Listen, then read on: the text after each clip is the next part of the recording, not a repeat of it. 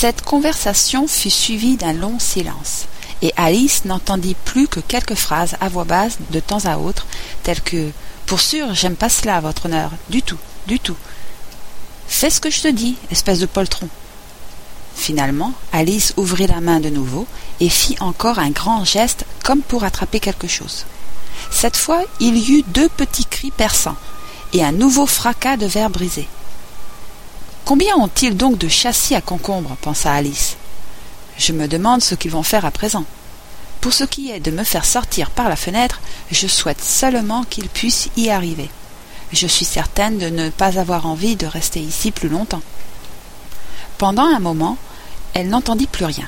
Puis vint le grondement sourd de petites roues de charrette et le bruit de plusieurs voix en train de parler en même temps.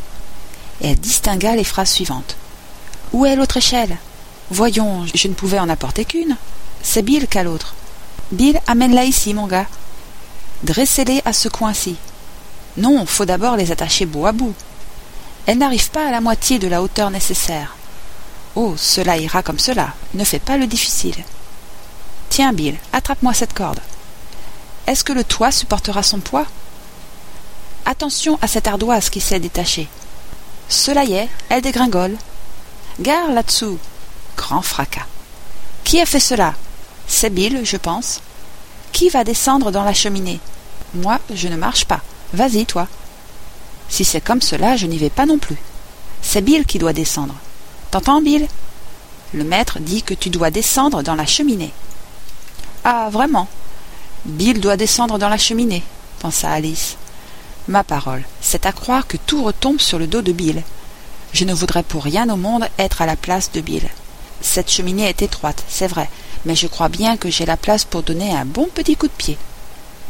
Elle retira son pied de la cheminée aussi loin qu'elle le put, et attendit jusqu'au moment où elle entendit les griffes d'un petit animal.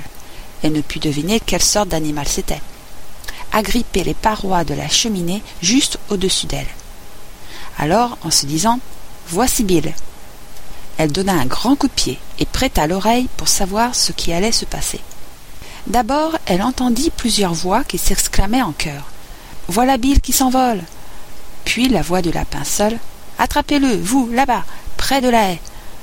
Puis il y eut un silence. Puis, à nouveau, un chœur de voix confuses. Relevez-lui la tête. Un peu d'eau de vie maintenant. Ne l'étouffez pas. Comment cela s'est-il passé, mon vieux? Qu'est-ce qui t'est arrivé? Raconte-nous cela. Finalement, une petite voix faible et grinçante se fit entendre. Cela, c'est Bill, pensa Alice. Ma parole, je ne sais pas. Non, merci, j'en ai assez. Je me sens mieux maintenant.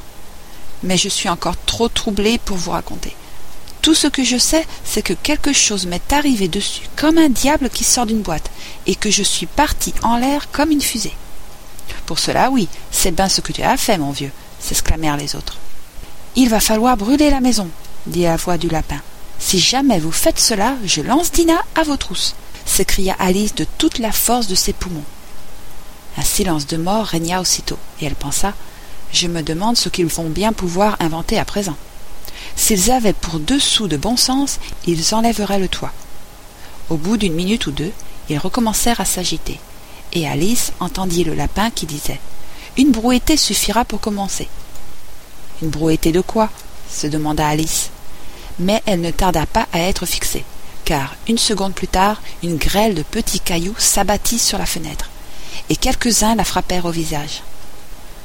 Je vais mettre un terme à tout cela, se dit-elle, et elle s'écria vous ferez bien de ne pas recommencer, ce qui amena à nouveau un silence de mort.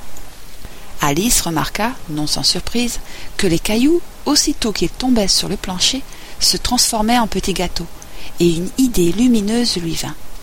Si j'en mange un, pensa-t-elle, il va certainement me faire changer de taille, et comme il est impossible qu'il me fasse encore grandir, je suppose qu'il va me rendre plus petite.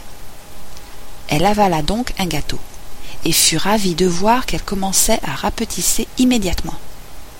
Dès qu'elle fut assez petite pour pouvoir passer par la porte, elle sortit de la maison en courant et trouva dehors une foule de petits animaux et d'oiseaux qui attendaient. Bill, le pauvre petit lézard, était au milieu du groupe, soutenu par deux cochons d'Inde qui lui faisaient boire le liquide d'un flacon. Tous se ruèrent dans la direction d'Alice dès qu'elle se montra, mais elle s'enfuit à toutes jambes et se trouva bientôt en sécurité dans un bois touffu. La première chose que je dois faire, se dit-elle tout en marchant dans le bois à l'aventure, c'est retrouver ma taille normale. La seconde, c'est de trouver le chemin qui mène à ce charmant jardin. Je crois que c'est un très bon plan. En vérité, ce plan semblait excellent, à la fois simple et précis. La seule difficulté, c'est qu'Alice n'avait pas la plus petite idée sur la manière de le mettre à exécution. Tandis qu'elle regardait autour d'elle avec inquiétude, parmi les arbres, un petit aboiement sec, juste au-dessus de sa tête, lui fit lever les yeux en toute hâte. Un énorme chiot la regardait d'en haut avec de grands yeux ronds et essayait de la toucher en tendant timidement une de ses pattes. Pauvre petite bête, dit Alice d'une voix caressante, et elle faisait de gros efforts pour essayer de le siffler. Mais en réalité, elle avait terriblement peur à l'idée qu'il pouvait avoir faim, car dans ce cas, il aurait pu tout aussi bien la dévorer, malgré ses cajoleries. Sans trop savoir ce qu'elle faisait, elle ramassa un bout de bâton et le lui tendit. Alors le chiot fit un saut en l'air, avec les quatre pattes, en jappant de plaisir. Puis il se jeta sur le bâton qu'il fit mine de vouloir mettre en pièces. Alors Alice s'esquiva derrière un grand chardon pour éviter d'être renversée. Mais dès qu'elle se montra de l'autre côté du chardon, le petit chien se précipita de nouveau sur le bâton et fit la cabriole dans sa hâte de s'en emparer. Alors Alice, qui avait nettement l'impression de jouer avec un cheval de trait et qui s'attendait à être piétinée d'un moment à l'autre, s'esquiva de nouveau derrière le chardon. Sur quoi le chiot exécuta une série de courtes attaques contre le bâton, avançant très peu et reculant beaucoup chaque fois, sans cesser d'aboyer d'une voix rauque. Finalement, il s'assit à une assez grande distance, haletant, la langue pendante et ses grands yeux mi-clos. Alice jugea qu'elle avait là une bonne occasion de se sauver. Elle partit sans plus attendre et courut jusqu'à ce qu'elle fût épuisée, hors d'haleine, et que l'aboiement du chiot ne résonna plus que très faiblement dans le lointain. Pourtant, quel charmant chiot c'était, dit Alice, en s'appuyant contre un bouton d'or pour se reposer, et en s'éventant avec une de ses feuilles. J'aurais bien aimé lui apprendre à faire des tours, si, si seulement j'avais eu la taille qu'il faut pour cela. Oh mon Dieu, j'avais presque oublié que je dois grandir à nouveau. Voyons, comment est-ce que je vais m'y prendre? Je suppose que je devrais manger ou boire quelque chose. Mais la grande question est quoi? La grande question était certainement quoi? Alice regarda les fleurs et les brins d'herbe autour d'elle, sans rien voir qui ressemblât à la chose qu'il fallait manger ou boire, compte tenu des circonstances. Tout près d'elle se dressait un champignon à peu près de sa taille. Quand elle eut regardé sous le champignon, derrière le champignon et des deux côtés du champignon, l'idée lui vint qu'elle pourrait également regarder ce qu'il y avait sur le dessus du champignon.